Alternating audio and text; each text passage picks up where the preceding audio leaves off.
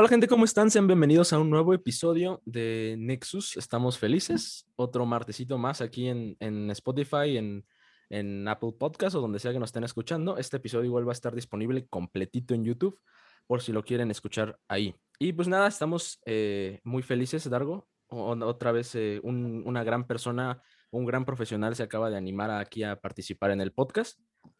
Y eh, nada, estamos muy felices. También antes de dar pie a, la introducción formalmente, eh, les queremos decir que ya tenemos TikTok y hasta ahora nos ha ido bastante bien subiendo ahí los clips en TikTok. Entonces, pues vayan a seguirnos a TikTok en todas las redes como Nexus Podcast. Y pues nada, ahora sí, aquí tenemos a uno de los eh, máximos, máximas influencias del rock punk mexicano, junto con bandas como División Minúscula, Panda, ahí se, ahí se ponía también, se colocaba en, en las grandes influencias los Tolidos. Entonces aquí tenemos a, Luis Cortés Cervantes, vocalista y ahora solista. Eh, ¿Cómo estás, Luis? Muy bien, muchas gracias. Este, muy contento de estar aquí con ustedes. ¿Y tú, Dargo, cómo te encuentras hoy? También muy feliz. Creo que es una gran experiencia de conocer un poco más sobre este gran género musical y conocer sobre todo a Luis. Este, creo que va a ser una, una gran experiencia y estoy muy feliz, muy feliz, Waldo. Así que hay que empezar con esto. Ok, sí, perfecto. Pues no, no habíamos tenido la oportunidad de entrevistar a alguien, bueno, de que participara alguien aquí eh, que sea directamente, pues que toque, que toque rock. Tuvimos a un pequeño artista de aquí muy, muy local, pero no tocaba rock. Entonces eres nuestro primer invitado de rock punk y, y pues nada. Ahora, eh, pues para introducir, ya, ya lo dije pequeño, pero pues sí, eh, tocaste en Los Tolidos, eh, eres de Ciudad Juárez y ahora te encuentras en un proyecto solista. Entonces, platícanos un poco bien cómo surge, para contextualizar cómo surge la banda, cómo surge Tolidos. Bueno, Tolidos es una banda que es, es, mi proyecto de vida, se, se pudiera decir. pues es una banda que tiene dos discos de tres discos, tiene varias participaciones en compilaciones. Eh, es una banda que está muy basada en el, en el pop punk. Este, se pudiera decir que viene de muy influenciada por una segunda ola de, pop punk muy, muy californiana, pudiera decir. Este, y pues es una banda que, que creció con la escuela del, del do it yourself, del, de, de, hacer las cosas por ti mismo, este, como muy independiente. Eh, el apogeo de la banda eh, creo que fue como en los 2000, mediados de los 2000, como en el 2006, 2008, por ahí, este, donde todavía estaba, todavía estaba MTV en sus, en sus años donde pasaban, donde sí pasaban videos. Y, y pues bueno, eh, hasta la actualidad todavía la, banda continúa, no es como que nos, no, no se ha deshecho, vaya, pero sí estamos en un stand-by. Entonces, eh, pues en este stand-by yo me di la oportunidad de, de experimentar con, con, otras, con otras corrientes musicales. Este, en el 2012 saqué un disco también solista, pero con un seudónimo que se llamaba Viernes este disco tenía un sonido un poco más electrónico. Y pues bueno, ahora, este año pasado que saqué el disco Tan Rotos que Moramos Perfecto, ya lo saqué bajo mi nombre como Luis Cortés Cervantes y pues es un disco que tiene varias canciones de, diferentes géneros. Todas son muy, canciones muy emocionales que pueden vivir en cualquier género, o sea, interpretadas en cualquier género, pero este, pues bueno, eh, viene bastante viene bastante diverso el, disco. Y pues no sé, pues ahorita, ahorita estoy trabajando en, esto, en, la etapa solista. Y a lo largo de todos estos años también he estado produciendo a la par, que eso es, este, eso es, otra de las etapas de, de, mi vida. Sí, precisamente te quería preguntar después, este, cómo está ese rollo de producción, pero lo dejamos para más al ratito. Este nombre de los Tolidos, este, yo la primera vez que lo escuché, yo pensé que era un juego de palabras con tolidos, dolidos, eh, canciones tristes, por ahí iba, pero vi por ahí que, que no, ¿verdad? Que es un, un, chiste muy local entre ustedes. Entonces, ¿cómo, cómo, es, ¿cómo nace el nombre de Dolidos? Sí, Tolidos. Tolidos, Tolidos. Nace por, por toilet, o sea, por, por excusado, por o sea, excusado en inglés. Eh, y en la, aquí en la frontera norte, pues se, eh, acostumbran muchos pochismos, que son la combinación de la palabra en inglés y en español. Entonces, como decir parquear, como decir troca, como decir tolido, este, para decir, ah, voy al baño, voy al tolido, al escudo, ¿no? Y entonces, oh. pues cuando teníamos, este, cuando teníamos, queríamos un nombre que se oyera punk según nosotros. entonces, nos pareció buena idea que, que, el, grupo se llamara Tolidos Sónicos. Y de ahí se quedó, se, todo fue evolucionando y la única palabra que se quedó fue Tolidos. Entonces, esa fue la que se quedó. Y pues acabó representando muchísimo más que lo que, que, que la palabra literal, ¿no? Ok, pues muy original, la verdad, muy original. Y, nosotros siendo del, del sur, vemos, eh, sí, el, el, choque cultural en eso que dijiste, muy interesante, ¿verdad, Argo? Sí, sí, no, en, en, en el sur de, del país, más en Oaxaca, no son tan comunes esa, esa especie de... Para nada comunes. Ajá, sí, pero a, a, mí me gustaría hablar sobre, sobre algo que mencionaste. O sea, yo creo que referiste que Tolidos nace como una iniciativa de, de do it yourself, de innovar y de crear algo desde, desde abajo. Me gustaría que nos platicaras un poco sobre cómo es que este, fenómeno de, de, las, de las bandas llegan a crearse. En tu caso, ¿cómo fue esta experiencia de, de crear una banda que, que, que, pues al principio me imagino fue un grupo de amigos y que después ya se fue este, haciendo más profesional? ¿Cómo fue en tu experiencia y cómo, cómo ves este tipo de este fenómeno? Luis? Sí, digo, e, esto fue hace muchísimos años, digo, ahorita ya el mundo cambió literal un, chingo, este, me refiero a que sí, como dices tú, empezó la banda con un grupo de amigos, este, desde la secundaria, desde secundaria prepa, este, y, pues empezamos a hacer música y a tocar covers de las bandas que nos gustaban, así como muchas bandas, ¿no? Empiezan.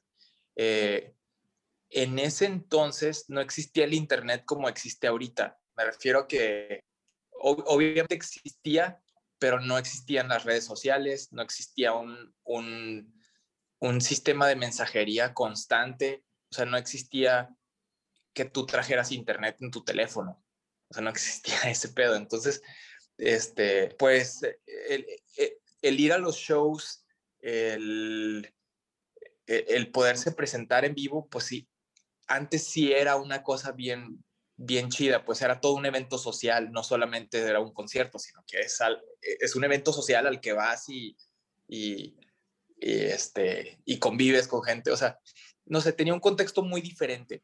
Y nosotros empezamos a ver que cada vez, eh, o sea, que, que el proyecto les gustaba a la, a la gente y cada vez empezaba a poner más seria la cosa, o sea, incluso este, había eh, de bandas locales este, de 1200 personas, así, sin disco, ni, o sea, incluso sin tener disco afuera, o sea, sin, sin demos ni discos afuera, o sea, o sea, era una cosa loca.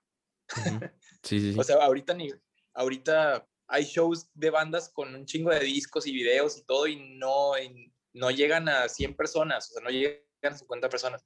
Y no, no lo digo, este, o sea, más bien lo digo porque eran otros tiempos, se llenaban porque también eran un evento social. O sea, no, no, nada más era de que vamos a... sí, sí, sí. No sé si me explico o... o, sea, me imagino que antes era como posicionar la banda un poco local, ¿no? Empezando, hay que tocar en este lado, este, a lo mejor en algún, en algún restaurante, y luego después, ahora ya con las redes sociales no es tanto eso, ese, ese sentido, ¿no? Ese rollo. Es que, es que ahora puedes hypear a una banda que nunca ha tocado, nomás haciéndole, o sea, nada más porque les, les fue bien en un TikTok, ¿no? O sea, y ya es mundial. Sí, ya son mundialmente, y ya son mundialmente este, famosos. Que digo, es está chingón. O sea, hay que aprovechar todas esas herramientas. Si no las aprovechamos, pues nosotros mismos estamos bien mal. Pero qué tan buenas también son esas herramientas, porque digo, evidentemente facilita llegar a muchas personas, pero también al haber un exceso de información hace que, que cada dos por tres veas bandas y bandas y probablemente esta, este exceso hace que muchas de ellas eh, sean ignoradas. Entonces, ¿cómo ves en ese aspecto? Creo que es una herramienta muy volátil en el aspecto de que eh, sí, te, puede dar fama instantánea y eso confunde mucho a la gente que apenas empieza a hacer eh, arte, de todo tipo de arte, películas, videos, este, pintura, fotografía, eh, música. Me refiero a que, que, confunde porque te, dice, mucha gente joven se mete a TikTok o, se mete a hacer youtubers o se mete a hacer podcast con la idea de que, de que en su primer podcast o, o en su primer este, video o su primer disco o su primer canción que suban ya se van a hacer hiper famosos. Y cuando no les resulta, mucha de esa gente lo deja así, al, la segundo, tercer intento ya lo dejan. Y a eso me refiero que, que confunde mucho a, la gente que empieza a hacer arte. Entonces, este, eh, pues antes no teníamos este tipo de herramienta y, y, cuando empezabas a hacer tus cosas, pues creo que era un poquito diferente la motivación que teníamos. No, no era esto y no te podías hacer famoso de la noche a la mañana. Eh, la motivación era muy diferente y, y esa motivación te permitía o te exigía ser constante. Eh, entonces, para resumir mi respuesta, creo que es un arma de dos filos eh, estas herramientas, que no hay que dejarse llevar completamente por, por ellas, pero sí hay que, y sí hay que aprovecharlas. Claro, precisamente caemos en esto que dices que era más algo social, no, no buscaban la fama, no buscaban el dinero, era más dentro de una cultura y que de por sí allá en el norte era como que más, por lo mismo que dicen, nos dijo Rojo alguna vez que, que estaban pegados a, Estados Unidos, les influye más su cultura, estos toquines son como que más eh, naturales eh, y está todo dentro de, un mismo ambiente que facilita estas cosas. Y precisamente gracias a eso se dio el gran avance del punk, del rock punk en, México, ¿no? Pues, este, digo, en el DF también había una escena fuertísima de, punk rock, este, que, me influenció mucho también a, mí. Eh, pues estaba Ul Espuma, 301 Izquierda, Big Spin, este, muchos, muchas bandas de, amigos que, que, me influenciaron mucho y que fueron parte esencial de todo este movimiento. Lo que pasa es de que las bandas que agarraron, las primeras bandas que agarraron el estandarte de esto, pues eh, fueron bandas eh, del, del, norte, ¿no? Se pudiera decir, las, las que pudieron agarrar ese, e, esos primeros estandartes. Claro. ¿Dargo? Sí, no, yo creo que completamente son, son escenarios distintos, lo que, como lo estabas mencionando, lo que estamos viviendo ahora y lo que se vivía en, en, el, en el pasado. Y me queda pensando un poco sobre cómo crees tú que ahora debe de posicionarse una banda. O sea, ¿cómo piensas tú que una persona que tiene la convicción de, de ser músico, porque eso es algo que incluso hemos, hemos, hemos discutido este, entre, entre Waldo y yo, entre amigos, eh, ¿cómo es que se, si tú quieres dedicarte a la música, si tú quieres tener una banda, si tú quieres volverte un productor, si tú quieres crear tu propia música, ¿cómo debes de hacerlo desde tu punto de vista? ¿Se tiene que, tienes que dedicarte a, tu banda, tienes que estudiar eso? ¿O cómo crees que se posiciona actualmente un músico en, este escenario ya pues más actual y, aunque bastante diferente al que tú, al que a ti te tocó vivir? Mm, bueno, es que es, una pregunta que tiene varias, varias partes, ¿verdad? Sí, sí, este, Pues bueno, para contestar la primera parte, pues yo creo que si algo te atrae, si algo te apasiona, pues tú lo empiezas a hacer, incluso si no tienes la educación de hacerlo, ¿no? O sea, lo empiezas a hacer porque te nace. O sea, aunque aunque no tengas clases de guitarra, pero si tienes acceso a una guitarra, pues la agarras y le rascas hasta que, hasta que sale algo, ¿no?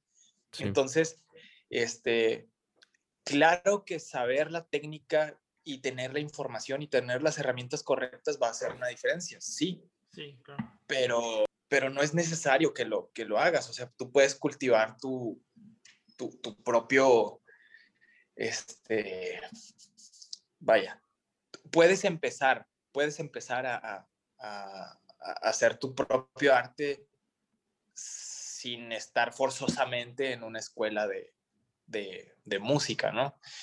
Eh, pero, o sea, no digo que sea mala la escuela, al contrario, es muy chida, no, no es necesaria.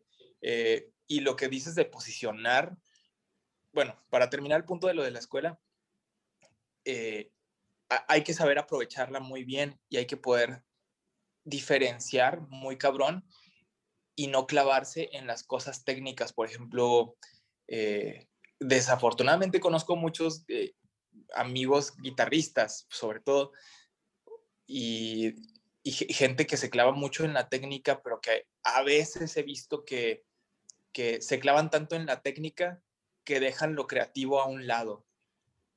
Eso, eso lo he visto mucho, mucho, mucho. Y es algo muy desafortunado.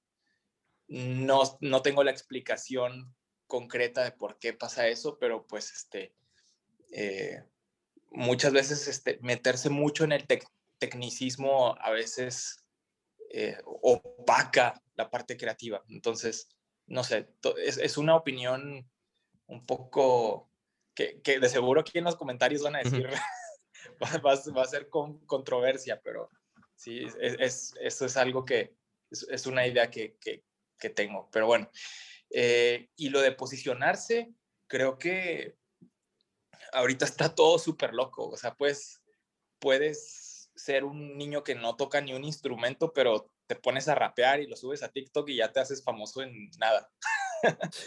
o sea, este, depende de ti si le sacas provecho a eso o no y si estás haciendo un negocio de tu música, porque también eh, no tenemos mucha cultura de qué es el negocio del entretenimiento. Mucho, muchos de, muchos de, las ideas que están sostenidas en sueños, o sea, eh, y no tenemos mucha información de lo que es la industria del entretenimiento y cómo funciona y por qué se llama industria y por qué es un negocio. Entonces, pues e, eso, eso lo vas aprendiendo ya hasta que te vas metiendo en, en, en esos oscuros caminos. Sí, ya dentro de la industria como tal. Y esta parte del, del, lo de perder la creatividad por la técnica también puede, puede ser como, esto hace, por ejemplo, que en lugar de, de definirte como autor, te vayas por un camino más a intérprete, ¿no? O, o, o, pues sí, que nada más te, te vayas a esos caminos de interpretar y no crear. Sí, o sea, te digo, hay de todo, hay de todo, ¿no? O sea, no, no, no, me vayan a cancelar por esto, pero este, eh, yo, yo lo he visto desafortunadamente en varias, en, varios este, personas y, y, y, pues sí, o sea, que, que tal vez prefieren enfocarse en lo técnico y, y, dejan a un lado lo creativo y, y eso es, pues, eh, yo siento que es muy desafortunado. ¿Y tú qué, estu qué estudiaste algo? Comunicación. Ah, vaya. Son colegas. colegas. Yo estoy estudiando comunicación y periodismo. Muy bien, muy bien. De, de, hecho, estudié comunicación, este, porque me interesaba mucho también eh, poder saber los procesos que se, que, que se este, pues que se llevan a cabo, o sea, saber de fotografía, saber de video, saber editar, este, porque todo eso también me gusta mucho, es, meterme en, lo de los videos, en lo de las fotos, en todos esos procesos también me, me, me, traen mucha satisfacción, entonces por eso estudié comunicación. Eh, también en, en, esos años donde yo estaba estudiando en la universidad no estaba disponible una carrera de producción musical como tal este, en, en, en la universidad donde, donde estuve. Entonces, eh, si no, yo creo que tal vez sí me hubiera metido a estudiar producción musical, pero no existía esa carrera en ese entonces ahí. Claro. No, pues sí, es algo que te sirve, sobre todo ahorita. ¿Ahorita estás de independiente o tienes algún, alguna disquera? No, estoy independiente. Tengo, tengo este, personas que me ayudan con el proyecto, pero no es una disquera como tal. Es, es completamente independiente. Entonces, eh, es difícil, está cabrón, pero, pero hay maneras, hay maneras de, de, hacerlo. Y, y, pues sí, o sea, la libertad, las libertades que te da ser independiente, pues son, trae sus pros y sus contras, pero sí, sí te da mucho más libertad y no estás atado a, a, tiempos y presupuestos de disqueras, ¿no? Sí, sí. O sea, tú te estás produciendo entonces tus propios proyectos ahorita. Ahorita sí. Ahorita sí. Y ya tocando eso. A ver, no, ah, no, no, no, continúa, continúa. Que a veces está bien difícil eh, quitarse la, o sea, escribir canciones y luego ponerse la gorra de productor y editar tus propias canciones y, decir, no, esto no va a funcionar, decir, esto sí va a funcionar, que esto se quede, que esto se vaya. Como tú eres el propio creador de tu obra y después la estás produciendo, este, es, es difícil ese proceso. Sí, me imagino. Y precisamente ahorita que estás de solista, ¿qué diferencia hay, por ejemplo, entre tu proceso creativo de Tolidos, con Tolidos, y tu proceso ahorita? Por ejemplo, en Tolidos, ¿cómo, cómo era? O sea, llegabas con una maqueta y les decías, esto es lo que tengo, y entre todos le, agregaban algo, o, o, cómo era?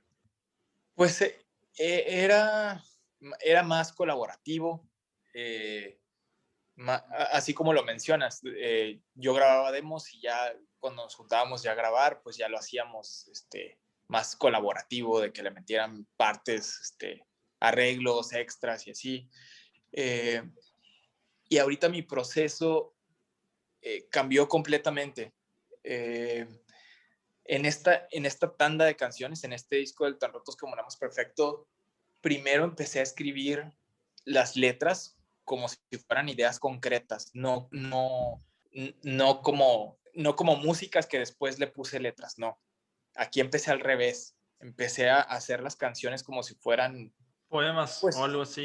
Sí, poemas o, versos, ¿no?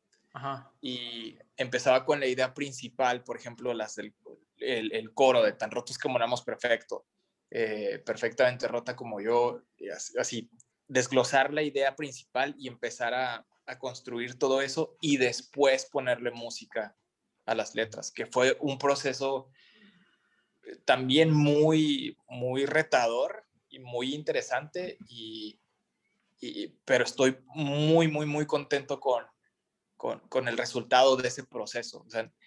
antes con, con, Tolidos, más bien empezaba yo con, una, con un riffcito de guitarra y luego le iba cantando encima y así, muy, un poquito diferente, pues.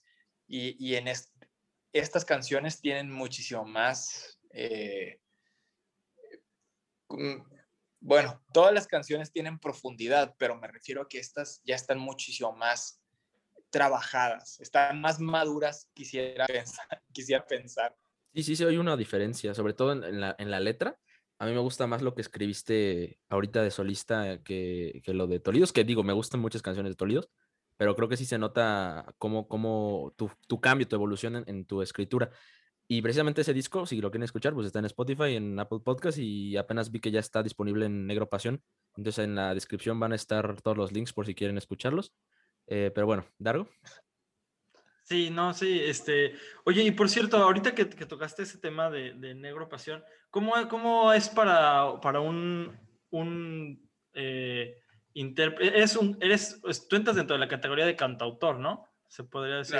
sí, sí, sí, de, un, cantautor que a la vez es, productor, posicionar tus propios productos, tu propia mercancía, o sea, como una marca propia. ¿Cómo, cómo fue ese proceso? ¿Cómo consideras que, que tiene que hacerse en, en, en este caso? ¿Has obtenido buenos resultados?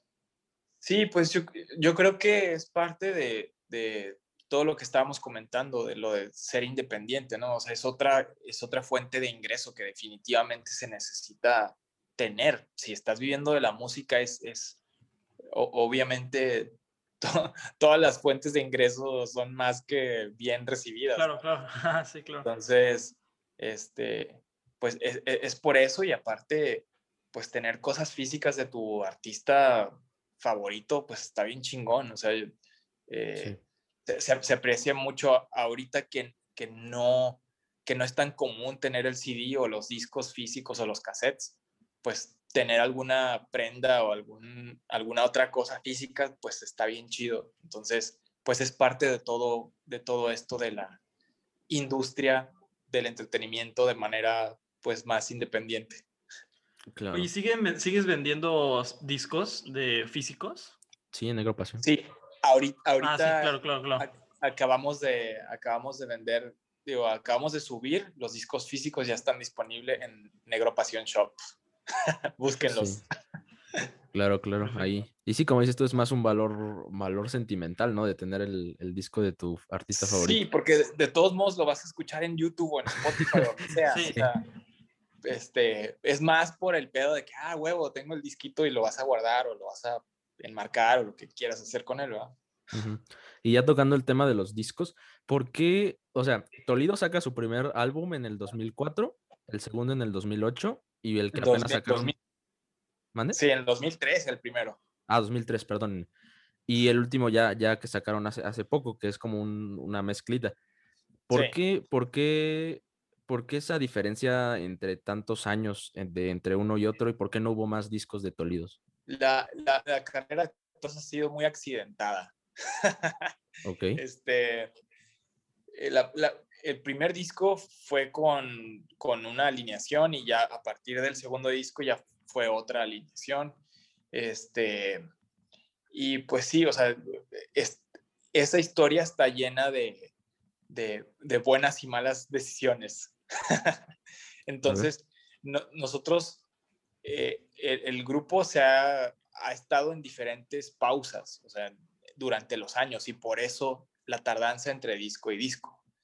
O sea, hemos estado inactivos de, de, hacer shows y de, hacer canciones y todo eso.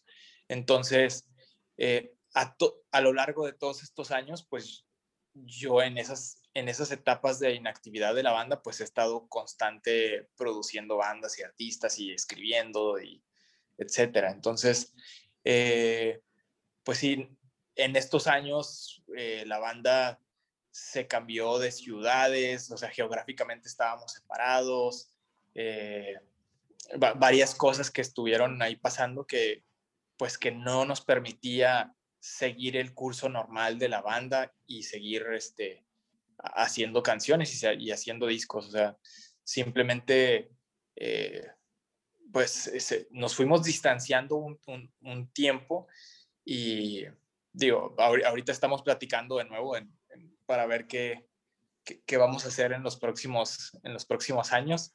Y pues bueno, yo, yo creo que sí va a haber Tolidos para, para futuro. Todavía no sabemos bien qué, pero sí, sí, sí seguirá habiendo. Entonces se, viene, se viene el regreso de Tolidos próximamente. Exclusivo. Todavía, no sabemos bien, pero qué vamos a hacer. Pero sí, o sea, sí, sí está la posibilidad. También tuvieron muchos cambios de integrantes, ¿no? Por ahí también puede haber un, un problema de, de ese tiempo. Ah, ¿O no este, e, Eso, no, eso fue, eso fue en, en, en el primer disco.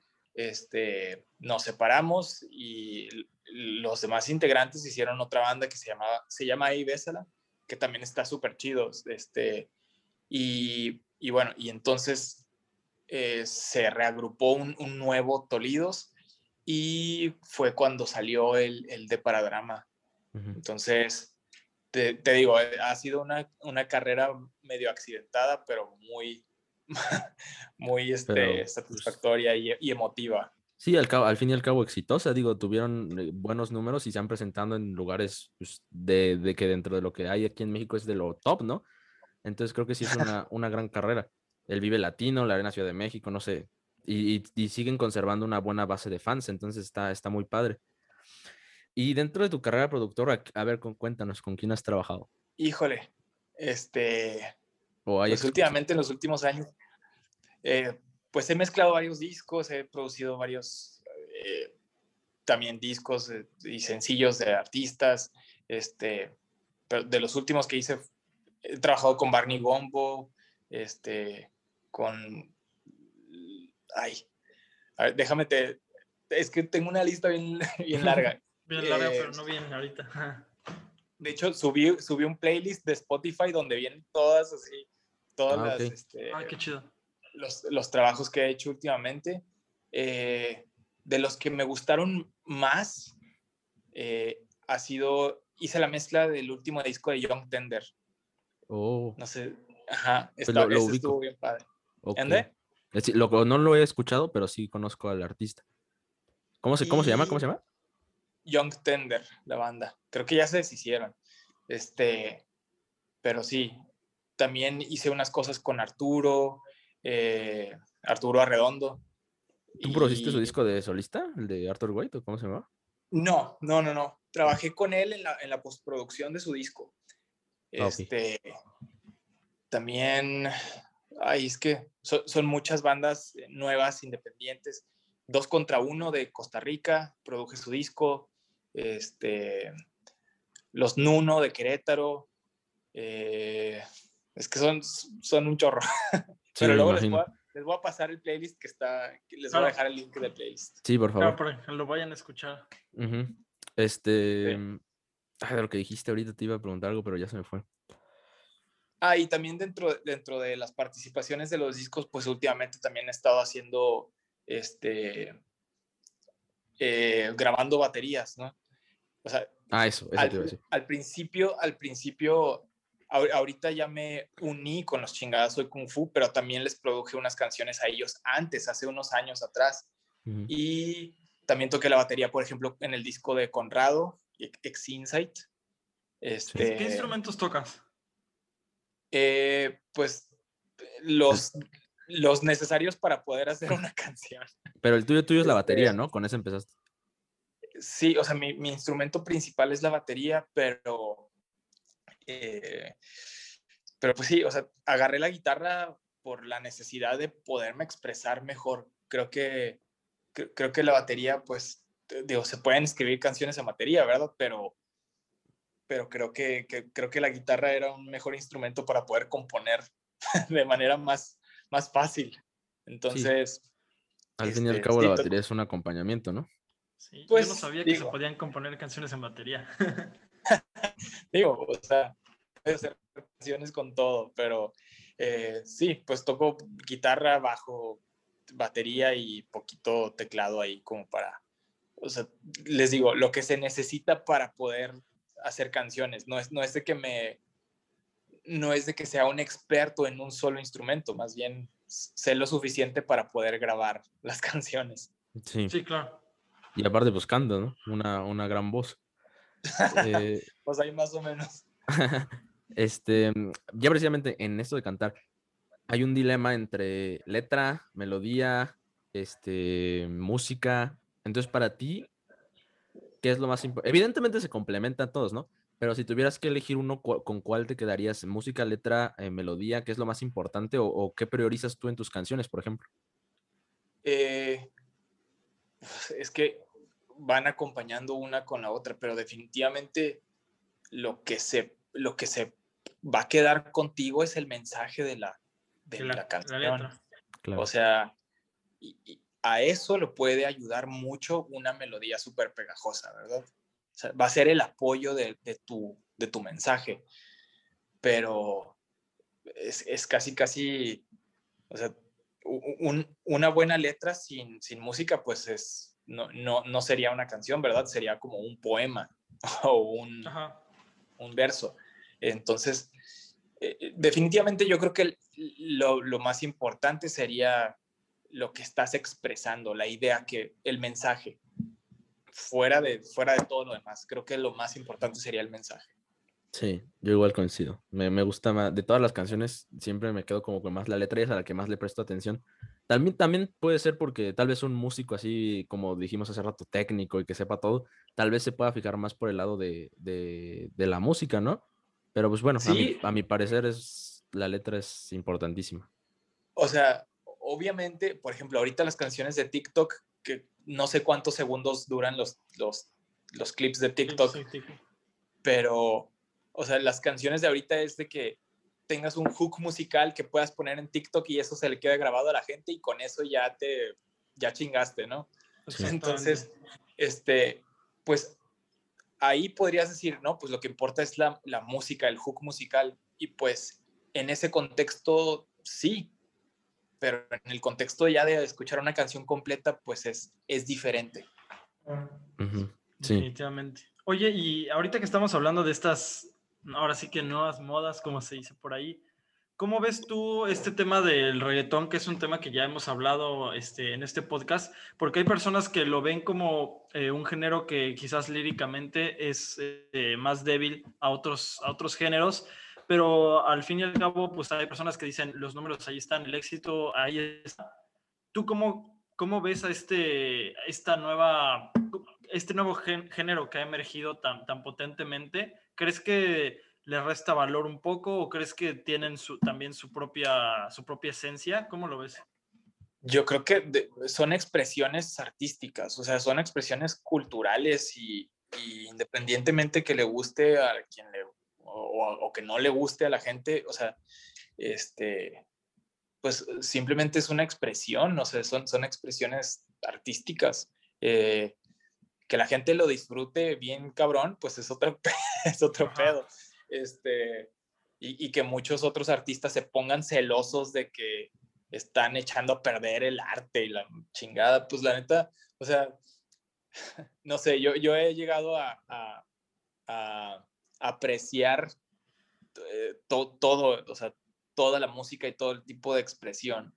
Eh, hay, hay, cosas que prefiero, hay cosas que, definitivamente disfruto más.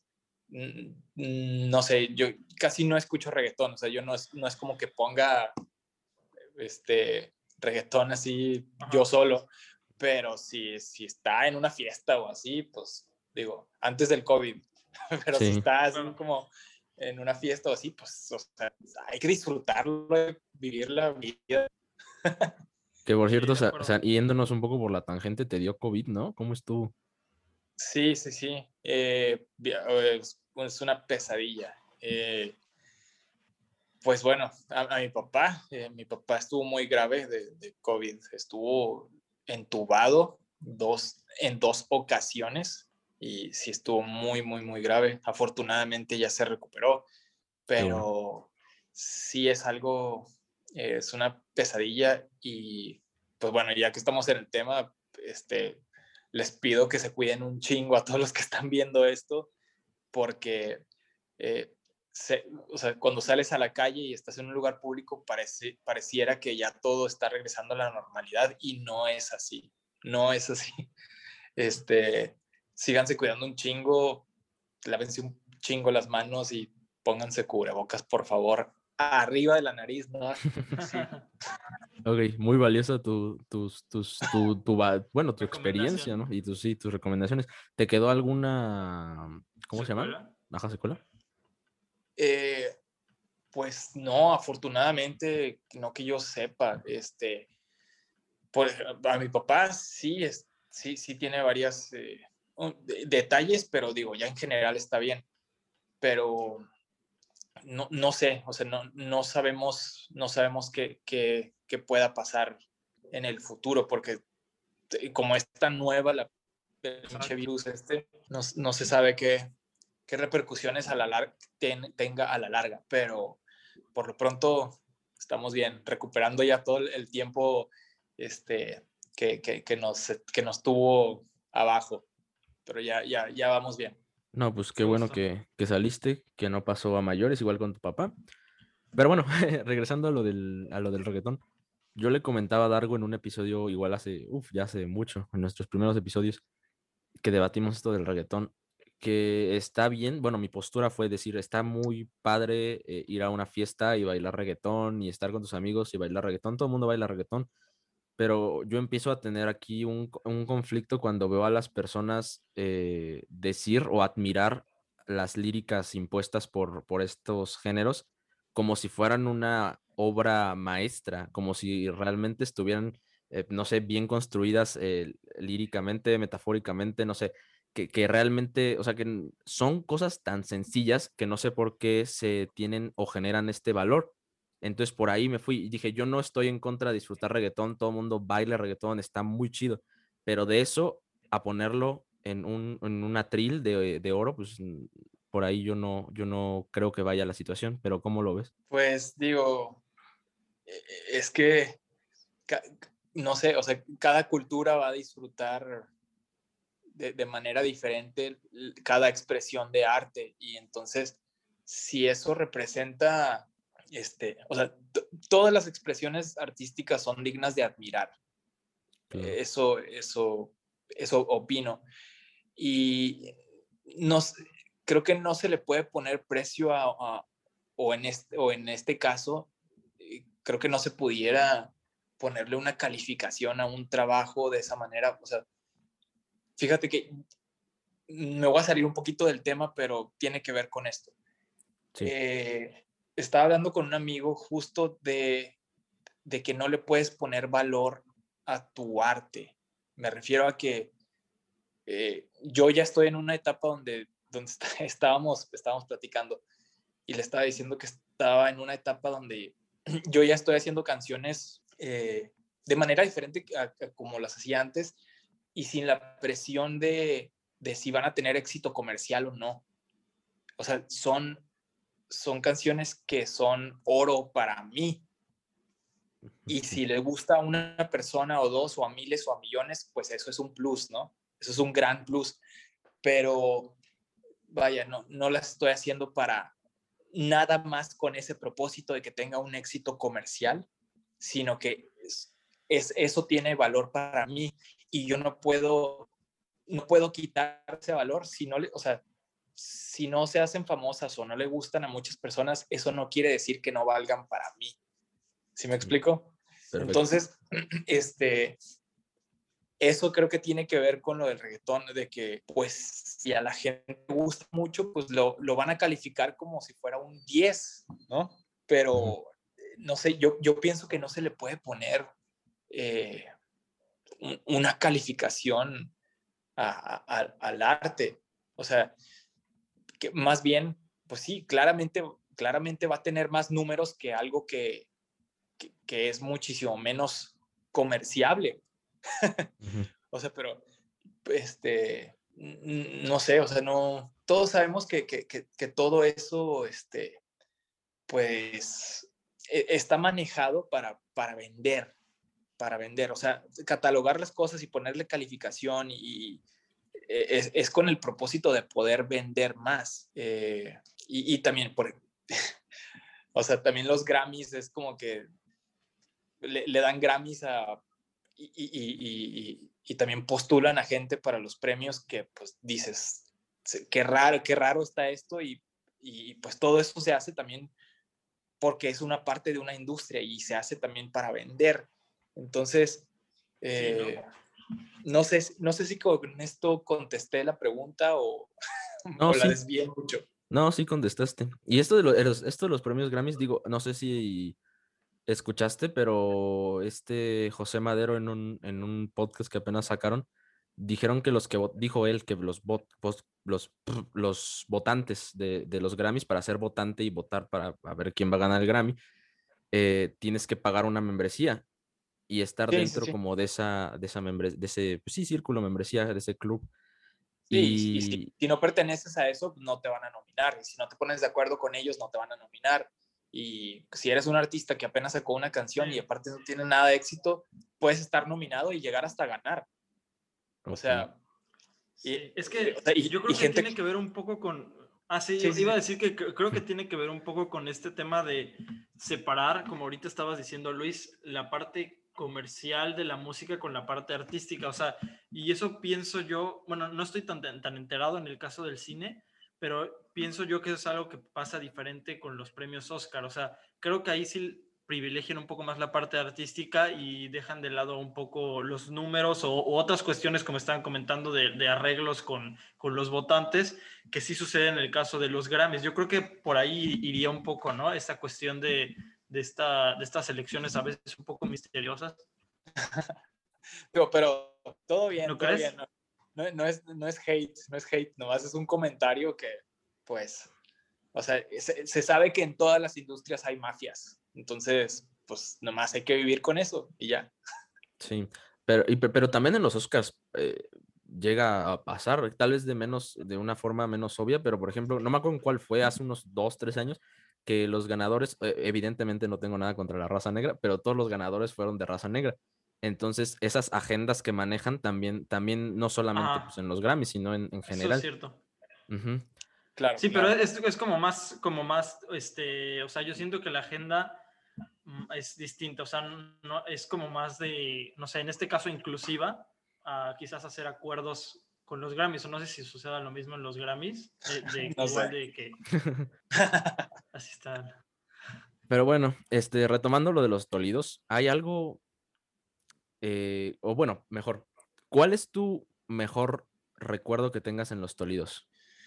Pues eh, simplemente el poder viajar y compartir eh, la música con, con la gente es algo invaluable, o sea, y también todos los amigos que, que, hemos hecho a través de la música, o sea, los amigos de los otros grupos, conocer, o sea, hacer amistades que han perdurado años y, y muchos momentos difíciles. Creo que, o sea, las, las, personas que vas conociendo en el trayecto es lo más, lo más, este, de lo más valioso.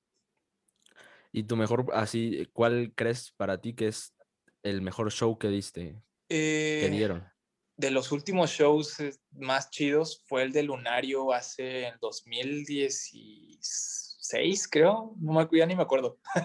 fue un Lunario del Auditorio Nacional. Este, e, ese fue uno de los shows más, más memorables, el segundo Lunario. Ok. Estuvo muy chingón. ¿Y hay alguna... ¿Por qué te gustó tanto? Por la vibra que se sentía, eh, creo que estábamos celebrando algún aniversario y, los 15 años, la gente y la gente que se, que se juntó ahí, los amigos que fueron, este, también tuve, tuve oportunidad de, llevar a mi familia también y eh, por, por toda esa situación creo que fue uno de los mejores shows. ¿Y hay algo dentro de tu carrera en general, no solo con los Tolidos, sino en general algo que digas, si hubiera hecho aquí algo diferente, eh, pues tal vez hubiera pasado algo evidentemente distinto, algo que te hayas, una decisión que te hayas arrepentido de tomar? Eh, pues bueno, se han cometido muchísimos errores y es todo parte de un aprendizaje. O sea, es, es eh, más bien, eh, pude, haber, pude haber aprendido ciertas cosas desde más chico, definitivamente, pero todo ha sido un proceso de, aprendizaje y, y apreciar todo el camino. O sea, eh, creo que, creo que ahorita estoy en un muy buen lugar con, conmigo mismo y, y, satisfecho con lo que estoy haciendo y creo que va, creo que va todo muy bien en, en este momento. Perfecto. Este, no, me, me, parece muy bien. Yo creo que algo interesante que tocamos hace, hace algunos minutos fue sobre este tema del coronavirus y me despertó un poco el interés. ¿Cómo ves tú ahorita este, el porvenir de la industria musical, en este caso con el coronavirus, cuando los shows, que pues, es una parte muy importante del, del músico, pues están, bueno, pueden estar, pero de manera distinta, ¿no? Hay, hay personas que lo hacen de manera virtual. ¿Cómo ves tú estas, estas plataformas? Pues definitivamente son, son herramientas nuevas, ¿no? Pero nunca va a sustituir a la, a la música en vivo, a lo que se siente cuando estás en, en un concierto, ¿no? Eh, hay, que, hay que aprovechar las, las nuevas herramientas, pero tiene, tiene que regresar, o sea, tiene que regresar la, industria del, del, entretenimiento presencial. Espero que pueda regresar lo más pronto posible. Este, y por lo pronto pues aprovechar todos los, todos los recursos que tenemos, o sea, todos los recursos que tenemos de, de, los conciertos virtuales y pues bueno, aprovechar que podemos tener esta conexión personal, aunque sea por, pues, aunque sea por Zoom. Sí. sí. Oye, ¿y has tenido que aplazar este, conciertos o fechas? Sí, sí, sí, sí. Eh, de hecho, pues ahorita, eh, o sea, me agarró precisamente en la promoción del Tan Rotos que Monamos Perfecto, porque el año pasado, en febrero, alcancé a hacer una mini gira con el disco, que fuimos a hacer eh, DF, Puebla, Guadalajara, este, no me acuerdo qué otras dos ciudades más. Y justo después de eso fue cuando fue el, el, anuncio de, de, lo del coronavirus. Entonces me agarró súper en, curva. Entonces, eh, pues sí, también, también se han pospuesto algunas, algunos de los planes que, que se habían hecho también con chingazo de Kung Fu. Y, pues, o sea, aplazar las cosas hasta que se pueda. Pero de planes vienen afortunadamente un chingo de cosas padres buenas que, que ya, ya quiero que se hagan. Pues qué triste. La, verdad, se, muchos, muchos, le pasó a muchas personas que, que, que aplazaron conciertos eh, y no solamente en el ámbito artístico, sino que hasta gente que tuvo que cerrar un negocio, que apenas había abierto, no sé, cosas así. Una, una situación muy desafortunada y esperemos por que cada vez vaya mejorando y ya, porque ya urgen conciertos. Pero mira, eh, quería cerrar también, o Dago, ¿quieres agregar algo antes de, de la última? No, prosigue, prosigue. Ok. Quería terminar con un pequeño, una pequeña actividad que nunca hemos hecho una pequeña actividad así con, con invitados, pero pues queríamos probar cómo va, que es el tag de las 20 canciones y los típicos tags que hay en YouTube, pero pues ahora tenemos aquí a un señor artista, entonces pues hay que aprovechar. Eh, ¿lo, has, ¿Lo conoces? No. Ok. Pues Díganme cómo es para más o menos saber qué onda. Son, son 20 preguntas, creo que Dargo tampoco lo conocía. Eh, son 20 preguntas. Por ejemplo, la primera es canción que te recuerda a alguien. Dices la canción, el artista, y este, una pequeña explicación si gusta, si no, también no hay problema. Y eso es todo. Eh, ok, va. Yo, yo, tengo una duda. ¿Cómo, ¿Cómo se van a distribuir? O sea, ¿las 20 canciones se distribuyen entre nosotros tres o cada quien dice? Entre los tres, sí. O sea, yo te pongo la, digo la primera, va primero Luis, luego vas tú, luego voy yo y la siguiente. Y así. Ah, ok, ok, ya entendí. Perfecto. Ok, pues entonces la, la primera es eh, canción que te recuerde a alguien, querido Luis. Eh, la de Black de Pale Waves me recuerda a una chica. Ah, ok, largo. Eh, Dancing Queen de Ava también. Vaya, ok. Yo, yo, eh, de las últimas creo que es la de Wildfire de Fred. Ok, la siguiente. Canción que te pone feliz. Igual valen tuyas, ¿eh? Si quieres. Sí, se vale, claro. Sí, por supuesto.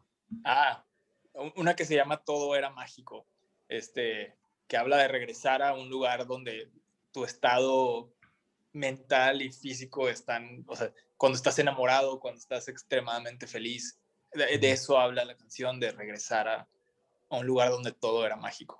esa lo pueden escuchar en Spotify. ya saben, entonces escuchen. Dargo. Eh, a, a, mí, una, a mí me, me, despiertan, me gustan mucho las canciones del mundial. Me traen mucha. Son felices. ¿eh? Ah, me traen mucha felicidad. Yo creo que una canción puede ser la de. Este, la de David Bisbal, que sacó en el mundial de 2010. ¿Alguien se acuerda de su nombre? La de se llama Waving Flag. Creo que es Waving Flag, ajá. ajá. Esa, yo digo que esa. ¿Tú, Waldo? Una. Eh que es muy famosa, bueno, se hizo muy famosa pronto, se llama Shut Up and Dance de Walking Moon. Es muy buena. Y pues ya. Ok, la siguiente. Eh, canción que te guste para conducir. Ah, una que se llama Temperature. Este es de una banda, creo que son ingleses, se llaman Milk. Está bien chingona. O sea, es como onda 1975, como ese pedo. Okay. Ahorita que estás diciendo tus canciones, ¿De dónde sacas, de dónde como que te inspiras para hacer tus, tus propias canciones? O sea, de, en general de producto eh, de habla inglesa o, igual aquí eh, Me, por lo general escucho mucha música en inglés, sí, este, pero trato de escuchar, o sea, me, me forzo a, escuchar música también en español. Digo, eh, me, me, gusta mucho el, el, el pop chileno, está bien cabrón, o sea, tienen un muy, un gusto muy específico, muy, muy, muy chingón. Este, pero sí, o sea, la mayoría de la, de la música que escucho es en inglés y pues yo creo que también tiene que ver la, este, la situación geográfica de, de, la frontera. Sí, sí. Y, por eso la, la, influencia, yo creo. Sí, largo. Tiene mucho sentido. Sí. Este, pues yo no solo conducir, la verdad, pero un, cuando voy en carretera me gusta escuchar este Country Roads de John Denver. Ah, el muy bien, muy bien. Yo me quedo con eh, las luces de esta ciudad de división minúscula. Ah, muy bien. Muy buena opción. La siguiente es canción que te recuerde un momento en específico. Eh, ay, eh, una Five Seconds, Five Seconds to Your Heart de Twin Shadow. Este, lo he visto en varias ocasiones en concierto y, y- y siempre es, es, es toda una experiencia bien chida y me recuerda, pues, me recuerda momentos que viví en ese concierto. Ok. Dargo. Es que es increíble el poder que tiene la música, ¿no? De transportarte, de recordarte inmediatamente, ¿no? Al momento en el que estabas. Sí, sí, sí, o sea, es, es parte de, de, de construir recuerdos, nuevos recuerdos con la música y eso es lo que, este, e- eso es una satisfacción bien, bien chida poder co- construir esos nuevos recuerdos con, con la gente que empieza a escuchar las canciones de disco y así, o sea, es, es, es una satisfacción bien, bien padre. Y hablando de satisfacciones, ¿qué sientes cuando te, cuando tus fans te dicen, pues la neta, tu canción me transportó, tu canción me hizo sanar, tu canción me ayudó mucho en momentos difíciles? ¿Qué siente un artista en esos casos? Pues, este, muy chido, o sea, eh, muchas veces escribes una canción con un, con un propósito y, y la gente la lleva a otros niveles, o sea, a otros niveles de, este, de- o sea, la hace suya, vaya, la, la hace suya y eso, pues, es una, es un sentimiento muy bonito poder compartir esa, esa experiencia con, con los oyentes y, y- y que, pues, que, la, que la hagan suya y que la lleven a otros niveles que tú no ni, ni imaginabas. Claro. ¿Tienes alguna experiencia así particular de alguna canción que, que te haya asombrado la interpretación de alguien? Eh, híjole, pues e- es que, es que son No son demasiadas. tantas. Sí, son, son demasiadas, son demasiadas. Este, pero, pues no sé, o sea, no sé, tú, tú dime un ejemplo, por ejemplo. De, Sí, este, por ejemplo, la otra vez estaba escuchando un- un- una entrevista que le hicieron a José José, donde la gente le estaba diciendo que, que, ay José, es increíble, ¿cuánto he llorado con tus canciones? Y José José respondía, no, pues yo he llorado más. O sea, alguna, alguna experiencia así que te hayan contado, ¿no? Esta música me apoyó cuando mi padre se murió, por ejemplo. Sí, este, pues digo, la, la música de los hombres G y verlos en vivo en concierto es algo que a mí me gusta un chingo, hombres G. Este, Cool. y, y, y sí, o sea, sí, sí, sí he llorado y todo en, concierto. Y chingón, o sea, e- eso, eso está bien chingón. La primera canción que yo me aprendí fue precisamente de Hombres G, la de Te quiero. Fue así como, esa fue mi, la que me debutó. en un ámbito muy amateur, claro está. Pero Dargo, ¿no dijiste tu canción de que te recuerda un momento específico? Ah, sí, este, la de Don't, Don't Worry Child, o algo así. Es como este, electrónica, ¿no? Ajá, esa, Sí. esa me recuerda también. A mí la de ¿Tú, Demons. Demons, Demons, de Imagine Dragons a la secundaria, claramente a la secundaria. Este, canción que más odias, Luis. Híjole, no, no, no he llegado como a odiar, Una Pero- canción. sí, pero la, o sea, la del sonidito, por ejemplo, ¿sabes cuál es? No, no, no. La del sonidito. Una así como de banda. Mm, No, ¿eh? Ay, bueno, una que tiene un sonidito bien culero. Ok, No, no, la, no la oigan, no la oigan. perfecto. ¿Dargo? Ah, híjole, yo creo que sí, sí ha habido también can- alguna canción que odié, pero ahorita no, no me acuerdo de alguna. Eh, no, creo que no. No, no, me acu- no me viene tú. Ah, yo no la odio, pero hubo un tiempo que tanto que la escuchaba y tanto que la escuchaba ya, ya no la puedo escuchar. Y es la de Sweet Child or Mine, de Guns N' Roses. Ya. Ah, Aparte Ah, suena en sí. todos lados, o sea. Ya. sí. Bueno, otra cierto. es otra que la siguiente tú la tienes muy fácil, Luis, evidentemente, pero pues canción cuya letra te sepas perfectamente. Este, la de tan rotos que molamos perfecto. Ah, o el último sencillo, creo, si la quieren sacar a, eh, a pasar a oír. Sí, es el último sencillo, ¿no? No, eso es la, el último sencillo, se llama Lejos de ti. Ah, ese lo sacaste nada más. Sí, pero ese fue tu último video, el de. El, el de Embonado. Lejos de ti es el último video. Lejos de ti Ah. es el último. Ok. Sí. Bueno, pues no pierden nada en ir a escuchar las dos. Muy buenas canciones. ¿Largo? Recomendadas. Eh, Let It Be de los Beatles. ¿Tú? Yo. Este. Yo creo que, pues, no sé, solo a terceros de, de Panda. Bien. claro. Este. Canción, canción que te haga bailar, este, Luis. Eh, híjole. La, de- la de Yo Perreo Sola. El perro sola. Sí, sí, están sí, se buenas. hace el- bailar. El beat. Vas, Dargo. Este, a mí me encanta la canción de, es que no sé porque si hay dos que son iguales, pero la del payaso del rodeo. Siempre que la ponen yo y me sé la coreografía, me pone a bailar definitivamente. Uf, ¿Tú? no sé. Pues es que sin varias, o sea, no sé. Pero podría elegir, no sé, Danza Kuduro. Está buena. No, no me acuerdo de quién es, pero. De Pitbull, ¿no? No, no es de Pitbull, güey. No sé de quién es, pero. No, no es de Pitbull. Eh, creo que es de Wisin y Yandel. No, no sé, la neta no sé, pero da- Danza Kuduro. Eh, la siguiente, eh, canción que te ayude a dormir. Una de Death Cap for Cutie, pero no me acuerdo de la can- no me acuerdo de la del título de la canción, pero Death Cap for Cutie es un es una banda que, que sí he puesto así como para relajarme. Ok, Dargo.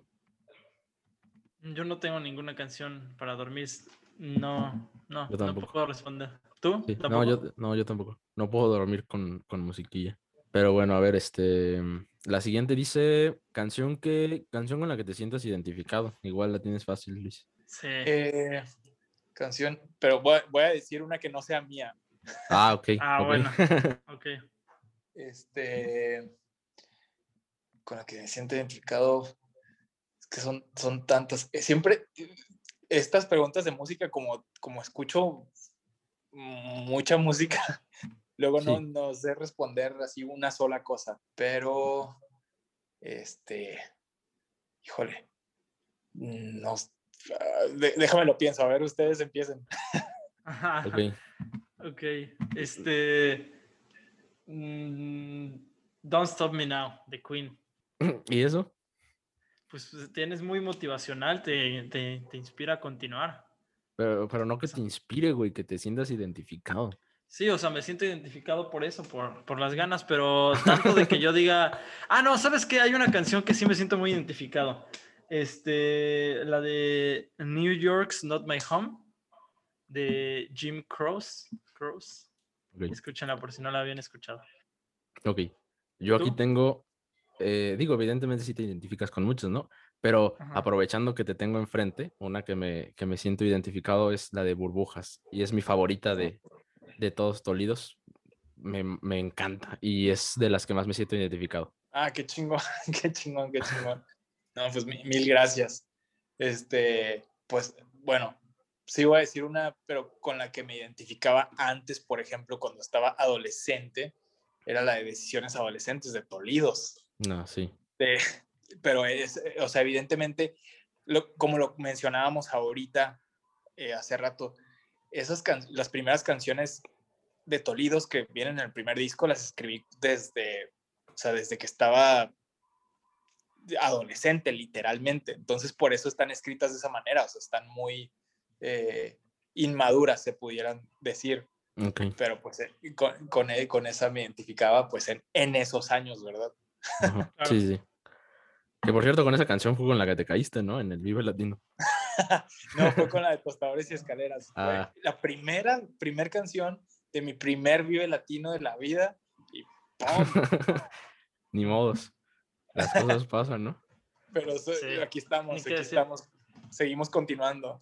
Sí, Ok. sobreviviste a la caída. Pero que sí, sí dices que sí tuviste un daño en la costilla, ¿no? Sí, sí, sí, este, o sea, creo que en ese, en ese entonces andaba medio estrenando ahí mi guitarra y era la cosa más preciada. Entonces cuando caí, lo primero que pensé, mi guitarra no se puede romper. Entonces me volteé y la guitarra me cayó aquí en la costilla, así que... Entonces, No sí estuvo cabrón, pero en, e- en ese momento no lo sentí, o sea, la adrenalina fue tanta que ni sentí el dolor de la caída ni, el, ni la costilla. Pero ya al día siguiente que ya viajé, y sí tuve que ir al hospital para que... O sea, ¿tú no te diste cuenta que estabas eh, herido de, de la costilla? Ya como dos días después que fui Oh. al Manches. hospital de que me duele aquí. No, Ese- dicen que así pasa con, con, con, Con la ese- clases adrenalina. que- de, ajá. Sí, no, no me había dado cuenta de, de eso. No, es una gran anécdo- anécdota. Este, ya no vamos a hacer las, pues ya son, hay, hay algunas preguntas que pues como tú eres músico, pues es, es, es como re- redundante, pero de todos modos ya igual por el tiempo, pues vamos a, a reducirla ya a la última, que es canción, este, de tu infancia. Canción de mi infancia, pues las de Timbiriche. Las de Timbiriche cuando eran banda Timbiriche. Ajá, sí. La, la canción, hay una canción de Timbiriche que se llama así, Timbiriche. mm. Esa, Eso era esa como me- que medio típico, ¿no? Antes. Sí, o sea, porque Parchís también tenía eso, este, no sé, o sea, como todos esos grupos también tenían ese pedo, pero sí, la de Timbiriche. ¿Y tú, Daru? Este. ah, no me acuerdo de su nombre. Pero yo me acuerdo que cuando estaba más, más chico sonaba esta canción de. Ustedes sí la han de conocer, la de. Es que mi corazón está colgando en tus manos. Ah, de Carlos Baute. Ajá. Ajá, sí, esa, esa, esa mera. Sí. Este, pues eh, a mí me gustaba mucho la de Tierra de Osos, la de, ¿cómo se llama? En marcha de- estoy. Y el match estoy. Ajá. Es buena. Sí. Este, y pues nada, creo que ahora sí son, es todo lo que teníamos previsto. Ah, una cosa más que no te pregunté antes de hacer el tag y que me, me inquieta saber. Hay una, hay una eh, gran fotografía que circula entre las páginas de fans donde está en una fiesta Javier Blake, Pepe Madero y tú. Entonces quería saber si hay algún trasfondo en esa anécdota. Qué pedota, qué pe- Este, no, digo, hemos, hemos estado en muchas fiestas juntos, pero creo que la que dicen ustedes es donde es una donde estamos en Austin, este, en Austin, Texas, que estamos eh, los Tolidos, están los Allison, no sé si es esa. No, yo no es- vi el de Allison, nada más estaba Javier, Javier y, y Pepe. Ah, bueno, no, es- no sé, este, no sé cuál todas las ocasiones fue esa. No sé por qué, porque hubo un chingo, o sea, es que como tocamos muchas fechas juntos, este, había muchas de esas fotos, pero no, este, ya se quedaron muchas perdidas porque en ese entonces literal eran de cámara digital y, o sea, no estaba tan fácil pasarlas al, celular y, y o subirlas. Entonces, muchas de esas fotos se perdieron, pero recuerdos de esos, no mames, hay un chingo, porque viajábamos todos en las mismas camionetas, en aviones, es- etcétera. Entonces, pues, pues sí, sí, sí no la pasamos, ¿Y eran Sí, pasamos festivales? ¿O por qué viajaban juntos? porque teníamos fechas juntos. Ah, ya. teníamos fechas juntos porque hubo un tiempo, este, hubo un tiempo donde los tres estábamos manejados por el mismo equipo de, de- de management, que era Class Music. Ajá. Entonces teníamos muchas fechas juntos. Entonces por eso, por eso la situación. Ah, ok. No, sí, porque justamente hace poquito, eh, y fue después de que nos confirmaras que la, la vi, y dije, ah, este es Luis. Y ya, pues, así nació mi pregunta. Pero bueno, Wow. sí, acabamos, Luis. Y pues nada, muchísimas gracias por, por que hayas aceptado, por tomarte el tiempo. Te portaste Sí. muy, muy chido Nada con más nosotros. falta la última pregunta, Waldo. La última pregunta, Dino- te, sí, te dinos quería por pedir favor. un favor. Ah, ver, por échale, ahí- échale. Si por ahí tienes una guitarra y que nos puedas tocar algo. Híjole, justo no, no tengo guitarra aquí, pero No. te, la- se- se las debo, Ah. se las debo. Este, sí, desafortunadamente no me traje ninguna guitarra. No estoy en un lugar donde tengo guitarra, pero, pero luego se las, se las envío. No, no pasa nada. Claro, no hay Ah, ok. problema. No, pues muchísimas gracias. Sí, y, pues nada más para, para, cerrar, porque también este, se, estaba, se nos estaba olvidando la, la, tradición. ¿Nos puedes comentar, por favor, qué hace eh, nuestro buen amigo Luis Cortés cuando no estás componiendo, cuando no estás produciendo, cuando no estás escribiendo? ¿Qué te, en qué, a, qué te, ¿A qué te gusta este, gastar el tiempo? ¿En qué te diviertes? ¿Tus hobbies?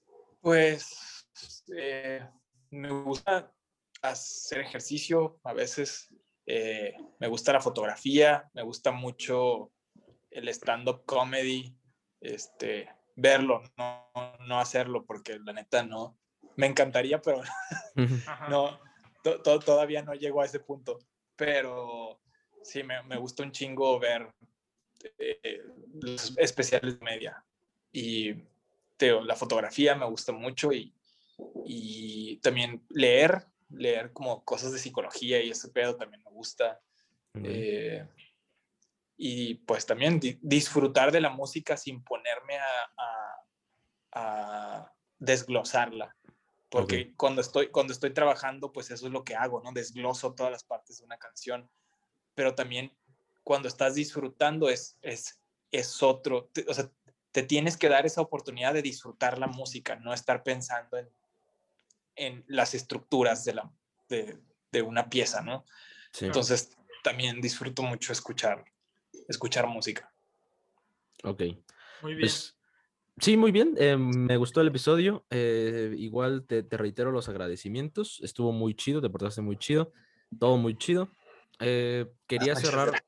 Quería cerrar el, el, episodio precisamente con la, con, con, con la rolita, pero pues como no se pudo, ¿Qué les parece si cerramos con, con, alguna de tu, de tu último disco? Me gusta mucho Cree, pero pues quiero que tú digas con cuál cerramos. Sí, este, bueno, pues Cree es una canción que escribí para agradecerle a, a, mis seres queridos eh, estar, estar conmigo, ¿no? Apoyar eh, todo, todos los proyectos y todo lo que, lo que uno hace, ¿no? Es, es, en realidad es una canción de, de agradecimiento y, y pues también es, creo que es una canción que puede ayudar un poquito también a, a, motivar. Este, entonces, pues sí, es una canción muy, creo que es una canción muy directa y pues espero que, que la disfruten y esta canción se llama Cree. Pues ya estamos escuchando, nos despedimos. ¿Largo algo más que agregar? Nada, este, estoy muy feliz, me, la pasé muy bien. Muchas gracias Luis por haber aceptado. Este, fue, un gusto y pues nada, este, mucho gusto. muchas gracias por acompañarnos a todos los, a todos los escuchas, a toda nuestra audiencia y también a los espectadores, porque esto ya va a estar también en YouTube. Y pues sin más, les ah, ¿quieres dejar tus, este, tus redes sociales para que puedan seguir? Claro, claro, es Luis Cortés Cervantes en Instagram y pues bueno, pueden buscar ahí en Google, les sale toda, todas mis, mis redes sociales. esa es la principal, la del Instagram. Y también en Facebook estoy como Luis Cortés Cervantes. Y mi disco nuevo está en todas las plataformas, me buscan como Luis Cortés Cervantes. Perfecto. Perfectísimo. Pues nada. Muchas gracias. Nos vemos el próximo martes. Bye. Mil gracias a ustedes. Chingón.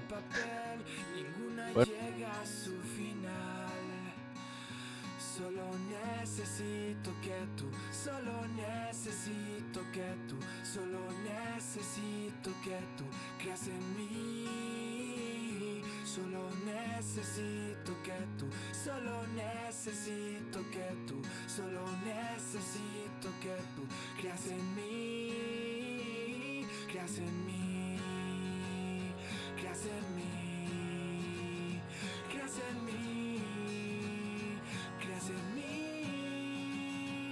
Crees en mí, crees en mí, crees en ti,